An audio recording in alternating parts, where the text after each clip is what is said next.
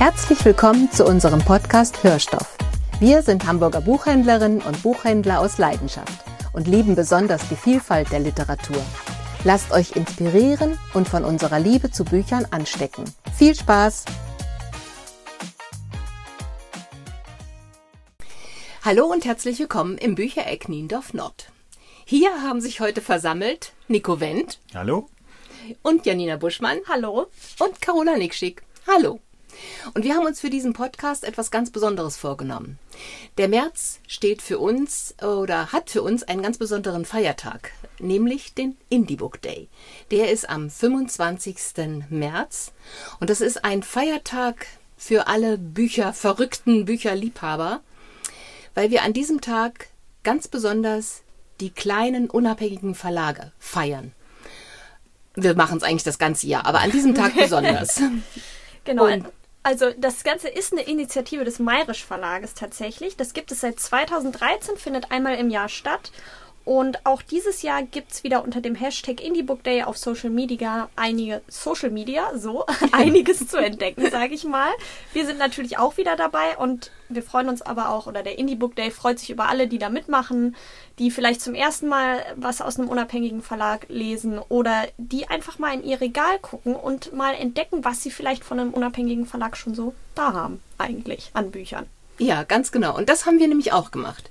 Wir sind auch in unsere Regale oder durch unsere Regale geklettert und ähm, haben mal geschaut, was wir eigentlich so von den kleinen unabhängigen Verlagen gelesen haben. Und ich habe aber als erstes ein ganz neues Buch für euch dabei. Und das ist von Milena Michiko Flajar. Ich hoffe, ich spreche sie richtig aus.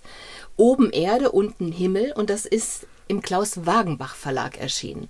Der Klaus Wagenbach Verlag wurde 1964 von Klaus Wagenbach gegründet und wird seit äh, 2002 von Susanne Schissler, ich hoffe, das stimmt jetzt alles, ähm, fortgeführt. Und die bringen so kleine ja, Schmuckstücke, eigentlich wie alle unabhängigen Verlage, kleine Schmuckstücke heraus. Und dieses Buch ähm, ist in diesem Jahr erschienen. Es ist also ganz neu und hat mich schon eigentlich vom Klappentext her sehr begeistert. Und als ich dann gesehen habe, um welches Thema es geht, nämlich um Kodokushi, habe ich gedacht, hm, was ist das denn? Ähm, ja, da bin ich einfach mal rein in dieses Buch. Äh, Kodokushi ist nämlich ähm, 1900 oder in den 80er Jahren in Japan geprägt worden und ähm, es bedeutet, dass ähm, ja Menschen ganz vereinsamt und alleine sterben, oft gar nicht entdeckt werden, manchmal nach Wochen, manchmal nach Monaten, ich mag mir gar nicht vorstellen, manchmal nach Jahren.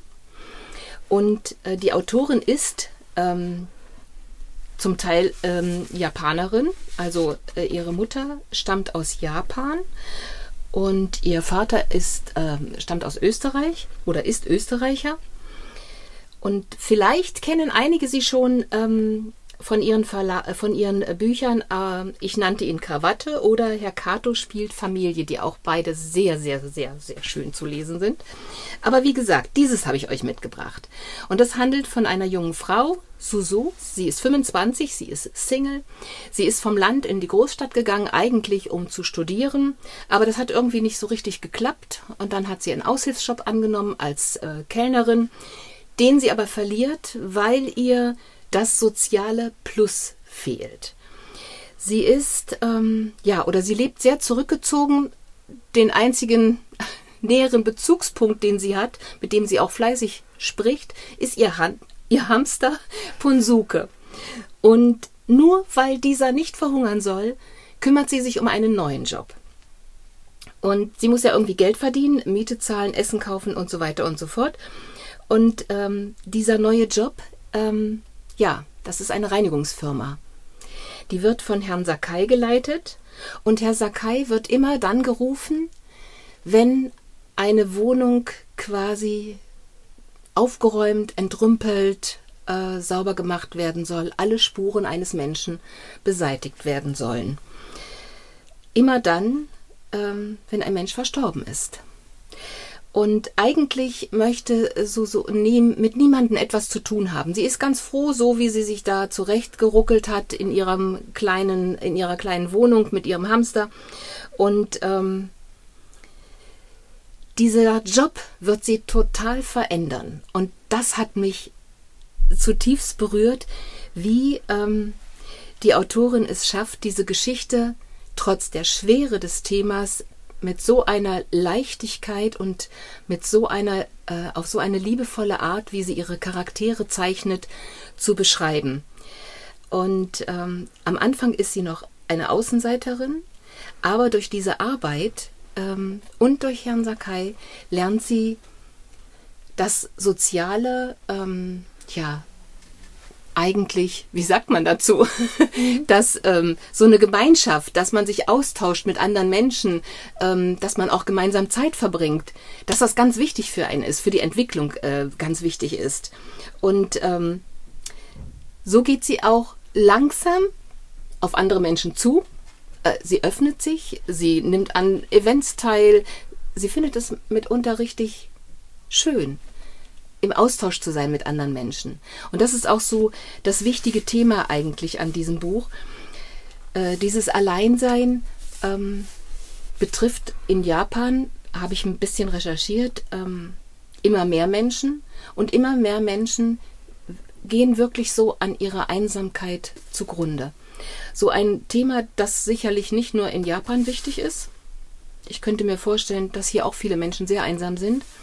Und dieses Buch ist so, so liebevoll, so ruhig erzählt, das liest man einfach in einen Rutsch und ähm, ist hinterher wirklich ganz beseelt und ganz berührt.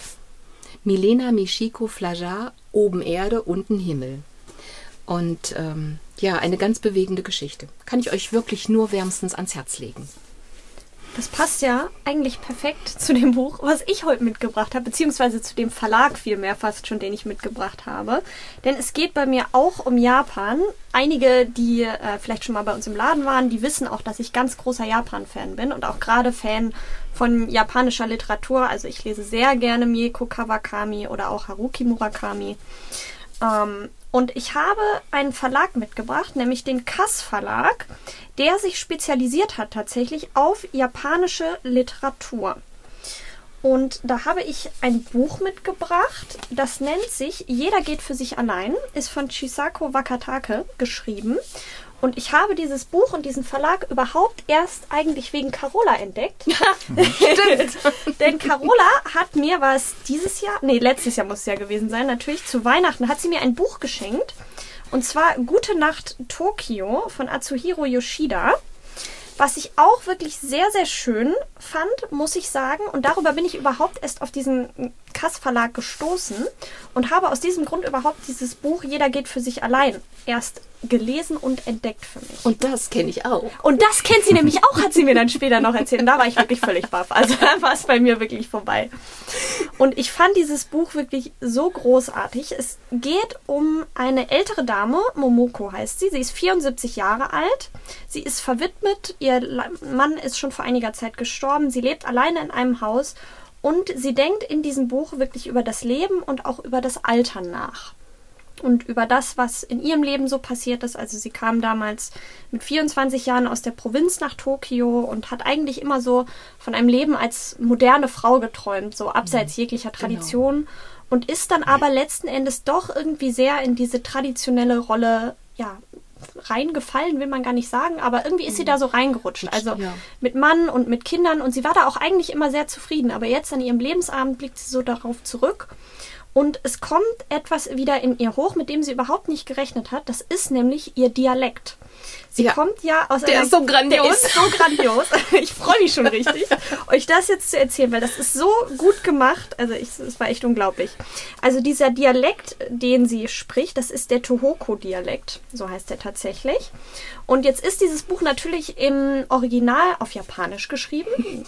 Und jetzt ist natürlich für den Übersetzer die Frage, wie zum Teufel übersetzt man das? Soll man das schaffen? Genau, denn es sind genau. auch einige Passagen sind tatsächlich im Dialekt geschrieben. Und das das Ganze wurde übersetzt von Jürgen Stalf.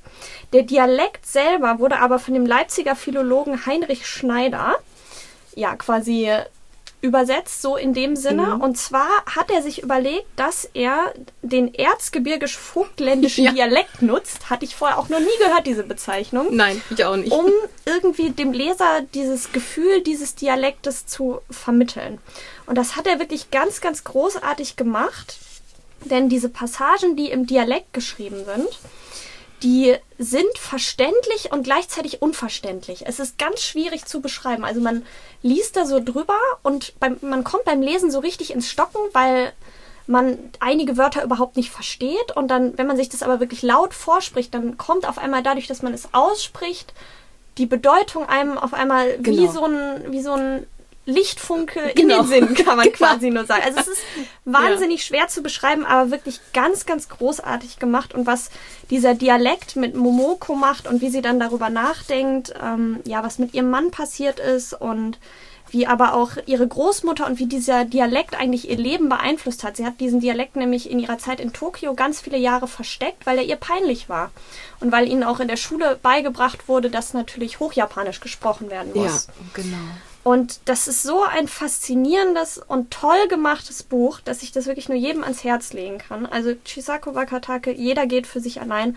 Wirklich ein ganz, ganz großartiges Buch. Ganz toll übersetzt, wirklich. Ja, ich fand das einfach groß. Es hat mich von den Socken gerissen, kann mhm. ich einfach nur sagen. Ich hatte damit auch gar nicht so gerechnet. Aber ich habe den Klappentext gelesen und ich dachte mir, das ist ein Buch für mich. Und es war tatsächlich ein Buch für mich. Also wirklich toll was ich so toll finde an dieser japanischen Literatur ist, die kommt so leise. Ja. Die Autoren haben so den Blick auf die kleinen, alltäglichen Sachen, wo man manchmal denkt, ja, das ist halt so im Leben, ne? Aber das bringen die so, so fein rüber. Also das macht richtig Freude. Ja, und mhm. ich finde, sie nehmen sich auch immer so ganz viel Zeit und haben ganz viel Geduld auch mit ihren Figuren und mit den Gedanken ihrer Figuren, was ich wahnsinnig schön ja. finde. Also mhm. Das ja, stimmt. Deshalb das bin ich da ganz großer Fan von. Und jeder, der vielleicht auch gerne japanische Literatur liest, der sollte sich auf jeden Fall mal den Kass Verlag angucken. Denn die haben wirklich ganz feine, kleine Bücher, die man sich nicht entgehen lassen sollte. Und die sind auch alle immer sehr hübsch gestaltet. Wie das, das häufig bei so ja. unabhängigen Das Verlagen. lieben wir ja. Genau. Und Nico, ich weiß, du hast jetzt zwar nichts aus Japan dabei, aber wir bleiben so ein bisschen im asiatischen Raum bei dir. Genau, es geht nämlich jetzt äh, nach Vietnam. Und äh, vom Kass Verlag gehen wir in, zum Antje Kunstmann Verlag. Ähm, das ist ein Münchner Verlag, der ursprünglich äh, in den 70ern gegründet wurde und damals war es noch der Weißmann Verlag und der Frauenbuch Verlag, gegründet von Peter Weißmann und Antje Kunstmann. Aber Peter Weißmann verließ dann in den 90ern ähm, den Verlag und das wurde dann alles umstrukturiert und seitdem heißt er im Verlag Antje Kunstmann.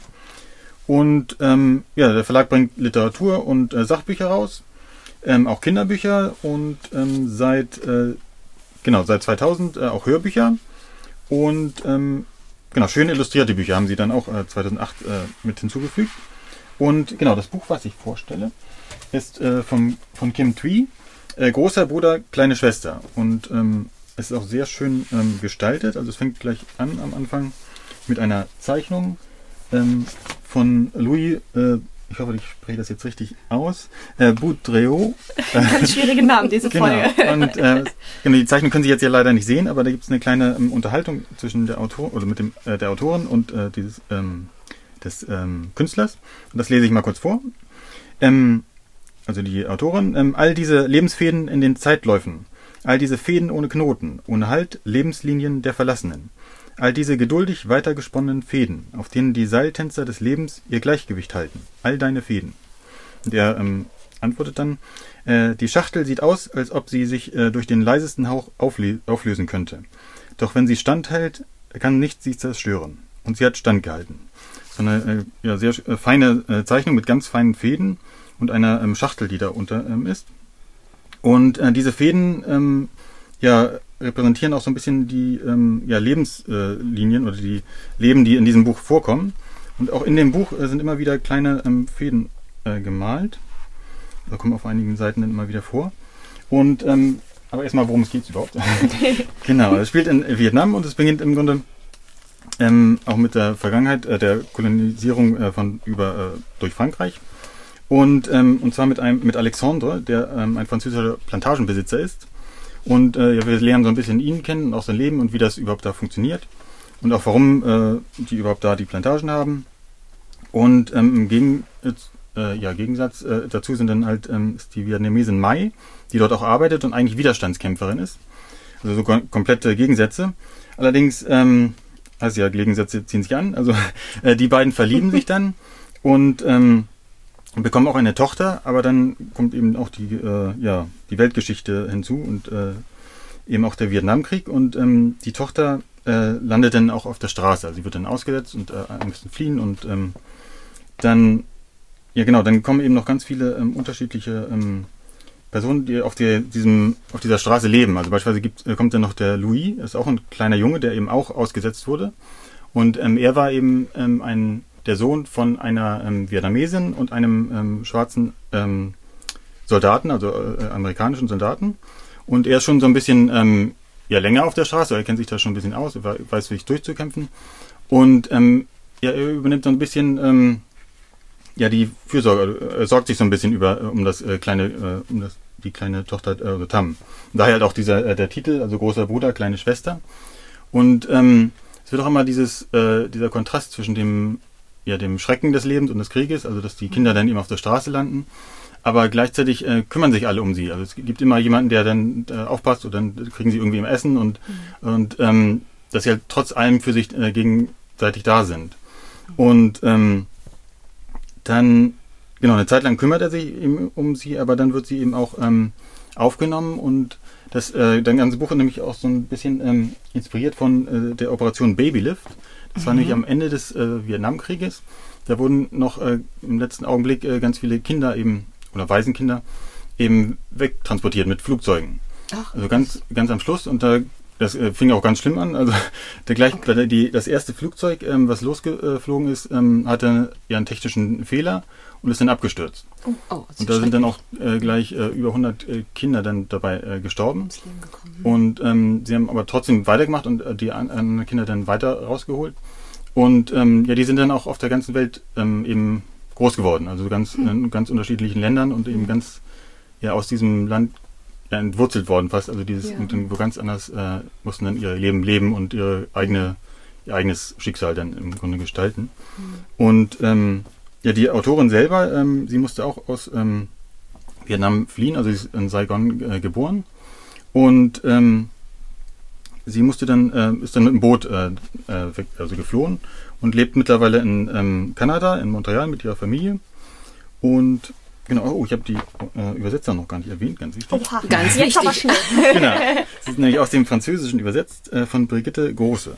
Und das war sehr, sehr schön gemacht und wirklich, ja, es, mir hat so gefallen dieses, ähm, also ein sehr äh, relativ kurzes Buch, irgendwie 150 Seiten und eben auch häufig diese Kontraste, also einmal dieses äh, Brutale des Krieges mhm. und ähm, aber eben dieses Schöne, wie die Menschen zusammenhalten und wie trotzdem ähm, mhm. weiterleben äh, und mhm. auch äh, ja, ist immer auch gleichzeitig dieser Kontrast zwischen ähm, diesen Fakten, die sie nennt, also was da wirklich passiert ist, aber mhm. dann eben dieses, ja, diese schöne, schöne, ja, schöne Menschen, also dieses äh, wirklich schöne, ähm, diese Menschlichkeit, die diese, genau, diese Menschlichkeit, ja. ja. Und das äh, hat mich sehr fasziniert und ja, ich dachte auch, das kann ich ja schnell durchlesen, also 150 ja. Seiten. Aber ich habe halt gemerkt, dass ich immer wieder nach ein paar Seiten, also es sind auch so ganz äh, kurze äh, Kapitel, so manchmal nur mhm. so ein, zwei Seiten. Aber dass ich dann das doch immer wieder erstmal zur Seite legen muss, um das dann erstmal so richtig verarbeiten zu können. Also ja. so ist dann doch ein bisschen so sehr intensiv. heftig. Genau, dieses intensive mhm. ähm, Erleben. Also man kann sich das gar nicht richtig vorstellen, aber es trifft einen dann doch ähm, sehr. Also das aber das ist ja also bei den dünnen Büchern ganz oft so, dass sie ja. so intensiv sind. Und man denkt immer, ach ja, so ein dünnes Buch, das hast du ja mal zack durchgelesen. Aber oft sind die Geschichten so, dass sie ganz lange im Kopf bleiben, man ganz ja. lange mhm. darüber nachdenkt. Ne? Genau, das Und dass sie einem Jahre später noch ganz bewusst einfallen. Ja. Ne?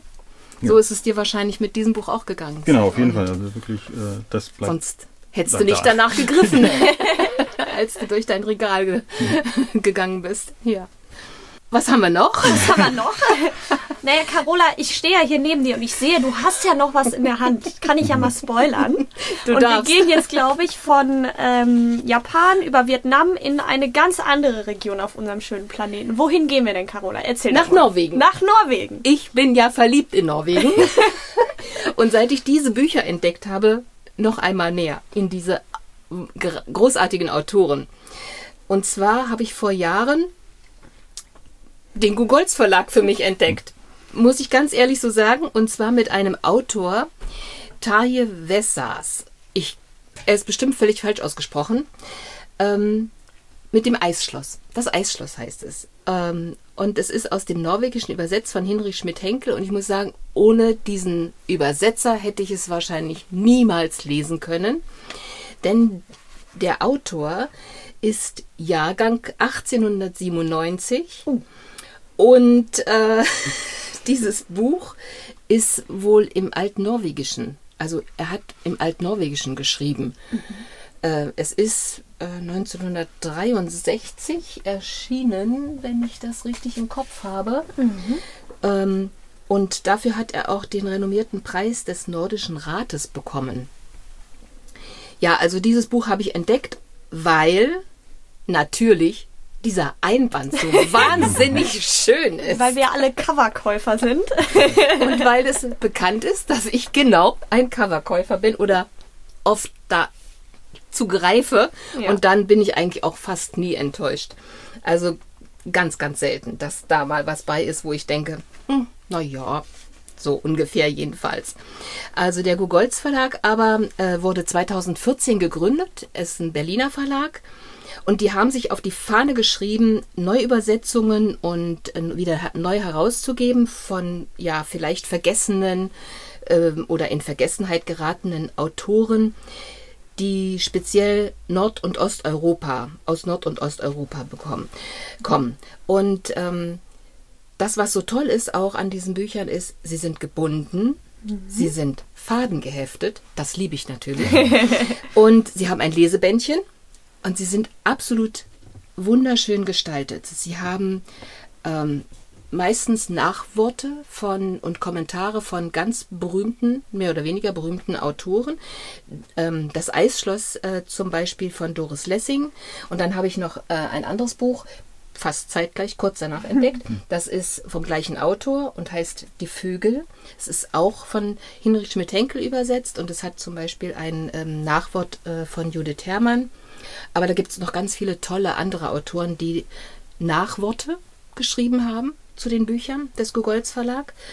Und was es so besonders macht, ist eigentlich, dass diese Bücher, ob im historischen, im politischen oder im kulturellen und sprachlichen, also immer noch wunderschön auch für unsere heutige, in unsere heutige Zeit passen. Und dieser Verlag steht auf ganz besondere Weise für mich für die Vielfalt der Literatur. Mhm. Im, Im Eisschloss, das hat mich also echt, echt verzaubert. Ähm, da geht es halt um zwei Mädchen, die sind äh, elf Jahre alt. Ähm, oder ja, elf Jahre alt. Und ähm, Sis und Un. Und ähm, Un zieht, kommt in dieses Dorf äh, zu ihrer Tante, nachdem sie ihre Eltern verloren hat.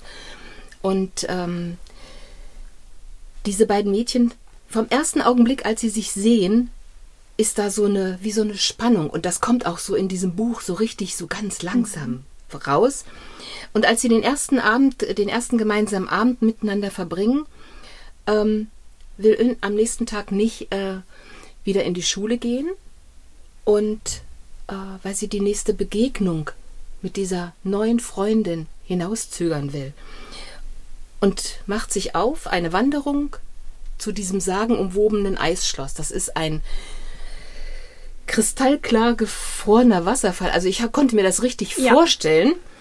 Und ähm, ich muss euch unbedingt mal so ein ganz kleines Stück daraus vorlesen. Es ist wirklich nur ein Ministück, aber da hört ihr mal, was das für eine Sprache ist.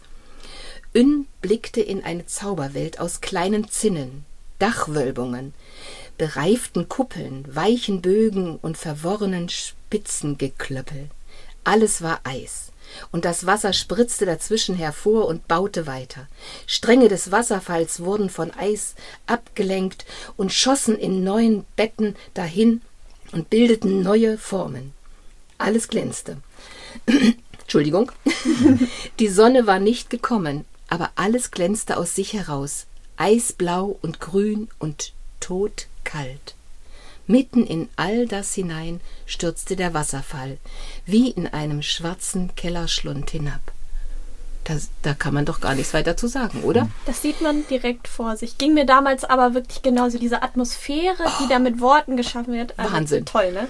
Und die, die geht halt in diesen, in diesen Wasserfall hinein und sie findet nicht mehr heraus. Und dann breitet sich eine Trauer natürlich aus über Sis und über das ganze Dorf und die Klasse. Und dann wird beschrieben, wie alle helfen über den Winter, bis dann der Frühling kommt, dass Sis wieder zurück ins Leben findet.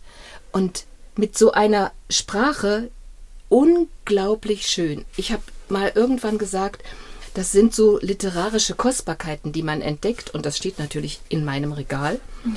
Ähm, das wird auch dieses Regal nie verlassen. Es ist so wunderschön auch gestaltet. Ähm, es sind so kleine Eiskristalle drauf. Also schon der Anblick ist zauberschön. Ist übrigens mein neues Lieblingswort, zauberschön. Zauberschön. festgestellt.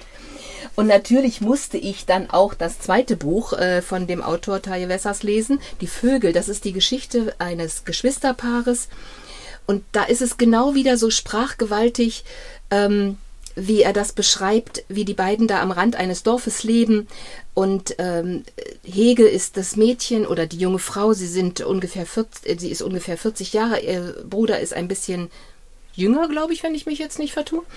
Und ähm, sie ist diejenige, die ihr für den, Lebens, für den Lebensunterhalt alles tut und sie sind so ein bisschen ab von der ähm, Dorfgemeinschaft. Äh, das Haus steht an einem See und wie das alles beschrieben wird, man sieht es richtig. Man sieht die beiden vor dem Haus auf der Treppe sitzen und man sieht sie miteinander sprechen und der Mattes, der ist so ähm, so ein bisschen so ein Träumer, der kriegt äh, findet oft nicht die richtigen Worte und kriegt irgendwie auch keine Arbeit so richtig äh, strukturiert zu Ende und er versucht es alles, aber Hege muss eigentlich für den Lebensunterhalt sorgen und ähm, dann ähm,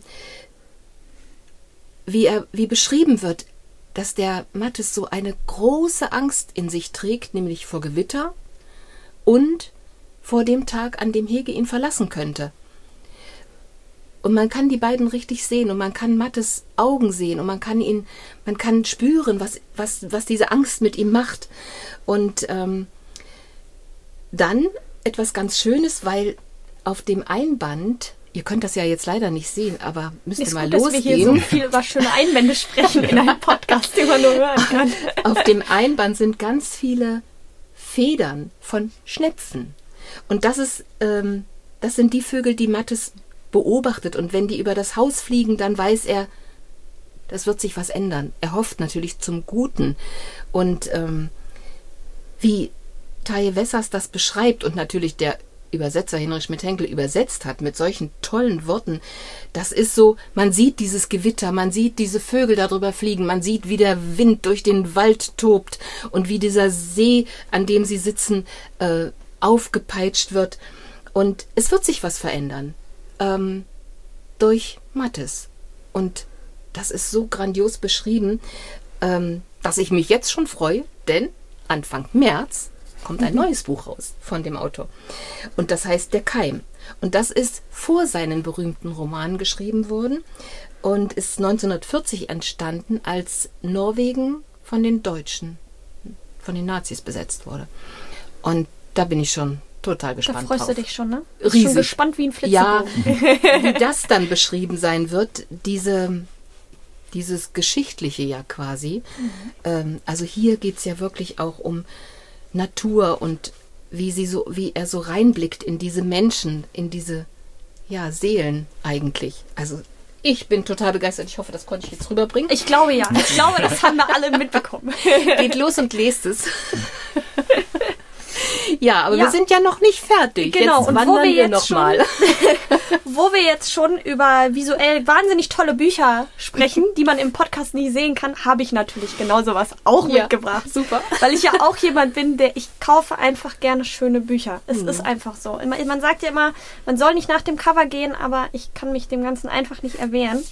Und deshalb habe ich naja, ein Buch beziehungsweise auch wieder einen Verlag mitgebracht und, da, und zwar ist das das Verlagshaus Jacobi und Stewart. Die sitzen in Berlin und wurden 2008 gegründet von dem Ehepaar Edmund Jacobi und Nicola Stewart. Und ich habe natürlich etwas recherchiert vorher über diesen Verlag. und die haben das so schön auf ihrer Website formuliert. Und zwar haben die geschrieben, Ziel des Verlages ist es, nur erstklassige Kinder- und Jugendbücher, innovative Kochbücher, spannende Romane, anspruchsvolle Graphic Novels und kluge Sachbücher zu verlegen. Das klingt hervorragend. Genau. und genau das machen die auch. Und ich möchte eigentlich hauptsächlich sprechen über die Arbeit des Illustrators den ich jetzt garantiert falsch ausspreche, denn er ist Franzose und ich hatte in der Schule Latein. Benjamin Lacombe, glaube ich, so spricht er sich. Und zwar hat er einen ganz, ganz eigenen Illustrationsstil. Und er hat mehrere Bücher im Jacobi und Stewart Verlag illustriert, unter anderem Madame Butterfly, was ich leider noch nicht besitze, muss ich sagen. Das ist ein Buch nach der Oper von Puccini tatsächlich, mhm. neu erzählt und ganz fantastisch illustriert und zwar ist es auch so, dass das Ganze ein Leporello ist. Oh. Also dieses Buch hat rechts eine kleine Schleife, mit dem man das Ganze öffnen kann und wenn man das dann öffnet, dann könnte man theoretisch blättern. Man kann aber dieses gesamte Buch wirklich ausfalten und dann ist es, glaube ich, so ungefähr acht bis zehn Meter lang und es ist einfach ein kleines Kunstwerk, muss man sagen. Und genauso ist es zum Beispiel auch mit dem Buch, was ich tatsächlich, Gott sei Dank, schon besitze, was ich mir zu Weihnachten gewünscht habe irgendwann. Und zwar das Geistergeschichten aus Japan von jemandem, den ich jetzt auch falsch aussprechen werde, Lafcadio Hearn. Auch illustriert von Benjamin Lacombe und das ist, ich habe das hier dabei. Ich wünschte, ihr könntet das durch eure Ohren jetzt betrachten, denn es ist wirklich genauso schön gemacht und illustriert. Also ihr zwei seht das Also ja wir können es euch bestätigen. Es Ne? ist wahnsinnig Also da schön. sind farblich illustrierte Doppelseiten sind dabei und also dieses ganze Buch es ist auch halb leinengebunden mit einer wunderschönen Prägung. Guckt euch das, das- Ganze einfach mal in der Buchhandlung eures Vertrauens an oder meinetwegen auch im Internet. Aber das sind wirklich so Herrlich. kleine Schätze, die man sich auch einfach nur ins Regal stellen möchte. Und es gibt vom Jacobi und Stewart Verlag wirklich ganz viele so toll illustrierte Bücher, die ich eigentlich nur jedem mal ans Herz legen kann, dass er sich die mal angucken sollte. Mal Weil es angucken, sind einfach genau. kleine Kunstwerke und ich finde es so wichtig, dass ja, man diesen kleinen Verlagen mit diesen Kunstwerken einfach auch ein bisschen Aufmerksamkeit schenkt. Ja, mehr Aufmerksamkeit. Mehr ne? Aufmerksamkeit, Ja, genau, genau. deshalb war das der zweite Verlag, den ich heute mitgebracht habe. Ja, wunderschön. Nico, Aber Nico hat auch Ja. noch was dabei. du hast auch noch was Genau, jetzt dabei. äh, kommen wir zu einem meiner Lieblingsautoren, äh, John Steinbeck. Ich habe nämlich fast alles von ihm gelesen und ähm, im Grunde fast alles auf Englisch, also eigentlich auf Englisch. Ich besitze nur ein Buch von ihm auf Deutsch und das liegt am Mare Verlag. Denn äh, das Buch ist halt das Logbuch des äh, Lebens, heißt das. Und ähm, ist im Mare Verlag äh, erschienen. Und ähm, ja, der Mare Verlag wurde 1990 gegründet von dem Schweizer Meeresbiologen Nikolaus äh, Gelbke. Und ähm, ja, der, äh, das Programm im Grunde, äh, der Grund äh, der, der Gründung war, ähm, dass er gerne äh, Geschichten über das Meer, von dem Meer erzählen möchte. Also er möchte, weil das eben so etwas ist, das ja weltweit äh, relevant ist, in allen Kulturkreisen. Es gibt immer irgendwie ähm, diese Verbindung zum Meer und die anfangs wurde eben, äh, kam nur die äh, Zeit, also Mare, Zeitschrift der Meere raus. Einige Jahre später kamen dann die Bücher dazu. Und äh, ja, sie bringen halt äh, Belletristik, Sachbuch, Abenteuerreisen, Wissenschaftskrimis, Kulturgeschichten und Romane raus. Also wirklich äh, Breit gefächert. breit gefächert, aber alles eben mit diesem Thema Meer. Und ähm, genau, jetzt kommen wir nämlich zu dem äh, schönen, sehr schönen Buch. Also es auch, äh, hat auch einen eigenen Schuber gekriegt und es ist auch sehr, sehr schön gestaltet. Ich kann das mal ähm, darüber streichen, vielleicht können Sie das hören. Ja, Leinen gebunden. Wirklich sehr unglaublich schön. Also es ist auch so ein, ich lese auch gerne in der Bahn, aber das Buch lese ich nicht in der Bahn. Das äh, habe ich auch ganz vorsichtig heute mitgebracht, also wirklich äh, eingepackt und alles, ähm, damit es ja nicht kaputt geht. Also ähm, ist wirklich ein sehr schönes Buch und ich kann mal äh, lesen, warum das überhaupt äh, in dem Mare Verlag erschienen ist. Mal eine stelle ich heraus vor. Ähm, der Mensch hat das Boot im Laufe von Jahrtausenden durch Ausprobieren entwickelt. Als Vorbild in der Natur mag nur das trockene Blatt äh, hergehalten haben, das in einem Fluss fällt, sonst nichts. Und das Boot gab dem Menschen etwas zurück, veränderte seine Seele so, dass der Anblick eines auf den Wellen reitenden äh, Bootes starke Gefühle auslöst. Auch ein Pferd oder ein äh, schöner Hund können flüchtige Gefühle auslösen, aber im Bereich der Artefakte schaffte das nur ein Boot. Außerdem wird ein Boot, im Gegensatz zu allen anderen Artefakten, im Geist eines Menschen lebendig. Wenn wir auf See waren, war das Boot manchmal nervös und reizbar, wich äh, vom Kurs ab, bevor wir diesen korrigieren konnten, ließ den Bug schräg in die Wellen klatschen, nach einem Sturm wirkte es müde und matt.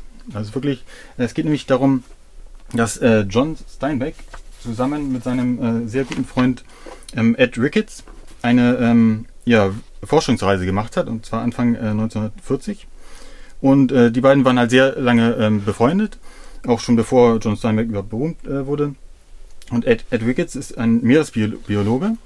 Und ähm, sie hatten eben vor, in Kalifornien an der Küste entlang zu fahren mit einem äh, kleinen Boot und äh, dort eben äh, ja, Proben zu sammeln, also von wirbellosen Tieren und äh, anderen äh, Lebewesen und diese zu äh, katalogisieren. Und äh, sie hatten auch vor, dann danach ein Buch drüber zu schreiben, ähm, damit äh, die Fahrt dann bezahlt werden konnte. äh, weil sich das Boot, sie hatten natürlich kein Boot, mussten sich alles mieten. Und ähm, genau, dann sind, äh, und das ist halt wirklich sehr, sehr äh, schön geschrieben. Also man ist richtig, richtig in diese Zeit versetzt und ja nicht, also nicht nur über de, das Boot selbst, sondern auch was in der Welt passiert. Also beispielsweise erwähnt er kurz, dass in Europa eben die Nazis in Dänemark eingefallen sind und während die Fischer sich dort äh, über Funk eben nur über den Fischfang äh, im Grunde unterhalten, das gar nicht so richtig mitgekriegt haben. Mhm. Und ähm, aber es ist halt wirklich äh, sehr schön geschrieben, wie sie da auch, äh, was sie da eben alles ähm, äh, erleben. Und es ist nicht nur, ähm, ja, ist zwar ein Sachbuch, aber eben auch äh, so philosophisch und ähm, ja, humorvoll, also wie er dann beispielsweise den äh, ja, Bordmotor äh, beschreibt, also weil da, da lässt er kein gutes äh, Stück an ihm. Also ist immer, immer wenn man ihn braucht, dann funktioniert er nicht, aber schlechtes Wetter oder schlimm, schlimm ist Wichtig ist so ein Bordmotor, ja. Genau. Ja. Aber wenn dann das Wetter sehr schön ist, Sonnenschein und alles ganz ruhig, dann funktioniert er wie äh, genau. Und also so richtig äh, lustige Sachen sind da auch bei. Und genau, man ist wirklich äh, ja, so eine richtig äh, schöne Abenteuerreise erlebt man da und auch äh, lernt ganz viele Menschen kennen und auch mhm. die äh, Crew. Und es ist wirklich, ähm, man erkennt auch so diese Freundschaft zwischen den beiden, also weil er auch in einen, einigen anderen seiner Bücher vorgekommen ist, so also richtig als äh, per, äh, mhm. Charakter dann. Mhm. Und ähm, ja, es gibt auch so, äh, wahrscheinlich hat auch Ed Ricketts selber viel von diesem Buch geschrieben. Also man denkt ja sofort, äh, John Steinbeck hat alles geschrieben. Mhm. Aber vieles ist scheinbar auch von äh, Ed Ricketts geschrieben worden und das sind ja. von John Steinbeck so ein bisschen umgewandelt. Und Genau, und das äh, Traurige ist auch, dass ähm, Ed Ricketts ähm, kurze Zeit später, ungefähr zehn Jahre später, ähm, beim Autounfall gestorben ist.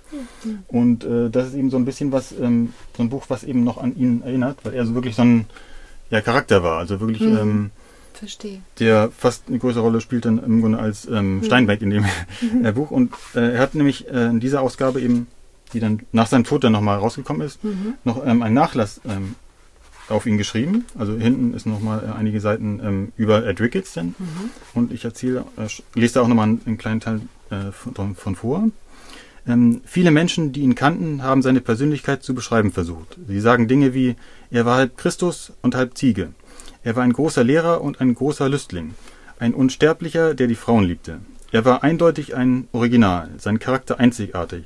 Und doch fand jeder einen Bezug zu ihm. Wenn auch jeder auf seine eigene Art. Er war sanftmütig, konnte aber auch heftig aufbrausen. Er war klein und schmal, aber stark wie ein Ochse. Treu, aber unzuverlässig. Er war großzügig, gab äh, jedoch wenig und erhielt viel. Sein Denken war ebenso paradox wie sein Leben. Er dachte in mystischen äh, Begriffen, obwohl er den, der Mystik äh, misstraute, sie zutiefst ablehnte. Er war ein Individualist, der mit äh, tiefer Befriedigung Tierkolonien studierte. Wir alle haben mit mäßigem Erfolg versucht, Ed Ricketts auf den Punkt zu bringen. Vielleicht kann man ihn treffender charakterisieren, wenn man die unzähligen Erinnerungen, Anekdoten, Zitate und Begebenheiten festhält. Manches ist, manches ist widersprüchlich, aber so war er nun mal. Irgendwann, äh, irgendwo verbirgt sich die Essenz. Sie muss doch zu finden sein. Und äh, genau das macht er in diesem Nachruf. Das ist nicht mhm. so eine ganz normale Biografie, sondern er erzählt wirklich schöne Geschichten und ganz lustige und äh, mhm. interessante Geschichten über seinen Freund eben. Also es ist mhm. wirklich äh, so eine Hommage eigentlich an diese Freundschaft. Ja. Genau, man so sagen. richtig. Äh, ja. Mhm. Ja, und da, damit hält er ihn im Grunde am Leben. Also dieses, ja. äh, man fährt halt selber mit auf diesem Boot und erlebt das alles und dann mhm. fährt man ihm ganz viele, ja, vieles von Sachen. diesem Freund, ja. ja. Schön. Schön. Ganz, ganz schön. Ja, ihr Lieben, wir hoffen, wir konnten euch jetzt ein bisschen neugierig machen. Auf die ganzen unabhängigen Verlage da draußen. Also wir haben ja hier nicht mal eine Handvoll oder vielleicht ja. gerade eine Handvoll gerade dabei eine Handvoll. gehabt. Ähm, es geht in eure Buchhandlung. Ähm, fragt eure Buchhändler. Äh, ist oder es wirklich so, oder Buchhändlerinnen, genau. ähm, ist es wirklich so, es gibt unzählig schöne Sachen zu entdecken, gerade aus den kleinen, unabhängigen Verlagen, die so, ja, literarische Kostbarkeiten hervorzaubern, ja. uns zum Vergnügen und die man wirklich nie vergisst. So geht's uns mit unseren Büchern heute. Ja. Und ähm, am Indie Book Day selbst werden auch ganz viele Buchhandlungen, ach, kleine, große, egal wie, diesen Tag natürlich ganz besonders feiern. Und auch wir sind mit einer Veranstaltung dabei. Ja, genau, äh, denn wir haben den äh, Werner Iro äh, dabei, also bei uns. Und er präsentiert äh, Hamburg literarisch. Also er ist ähm, auch im Ella Richter und Richter Verlag ähm, erschienen und ähm, ist ein Hamburger Autor. Vielleicht kennen ihn einige von ähm, Aus den Wolken fallen die Heringe. Da ging es um Gedichte in Hamburg. Mhm. Und äh, bei Hamburg literarisch, äh, das ist so eine Sammlung äh, von Texten von ganz bekannten Autoren und Autorinnen ähm, über Hamburg. Also beispielsweise sind dabei ähm, Heinrich Heine, Ilse Frappan, Sigrid Lenz, Uwe Timm, Dörte Hansen, Simone Buchholz, also wirklich äh, ganz, ganz, ganz schöne Mischung. Ähm, genau, ältere genau, Autoren und Autoren und auch neuere. Ähm, also es wird bestimmt eine grandiose Veranstaltung werden. Also das haben wir im Programm am Indie Book Day. Und ansonsten informiert euch, geht los, äh, stöbert in den Buchhandlungen, habt Spaß an diesen tollen, tollen Büchern. Und ähm, ja, dann hören wir uns vielleicht irgendwann wieder. Hoffentlich. Ihr ja. hattet hoffentlich Spaß. Und ja, jetzt sagen wir, macht's gut. Bis zum Habt nächsten Mal. Viel Spaß, schöne Lesestunden und viel Vergnügen. Wiedersehen. Tschüss. Tschüss. Und freuen könnt ihr euch noch auf den nächsten Podcast der Buchliebhaber und Buchliebhaberinnen. und zwar sind dann wieder dran die Buchhändlerinnen der Schweizer Fachinformationen hier in Hamburg und die haben auch wieder ein ganz besonderes Thema für euch. Das wissen wir schon, aber wir verraten nichts. Also seid gespannt, ihr Lieben. Macht's gut. Tschüss.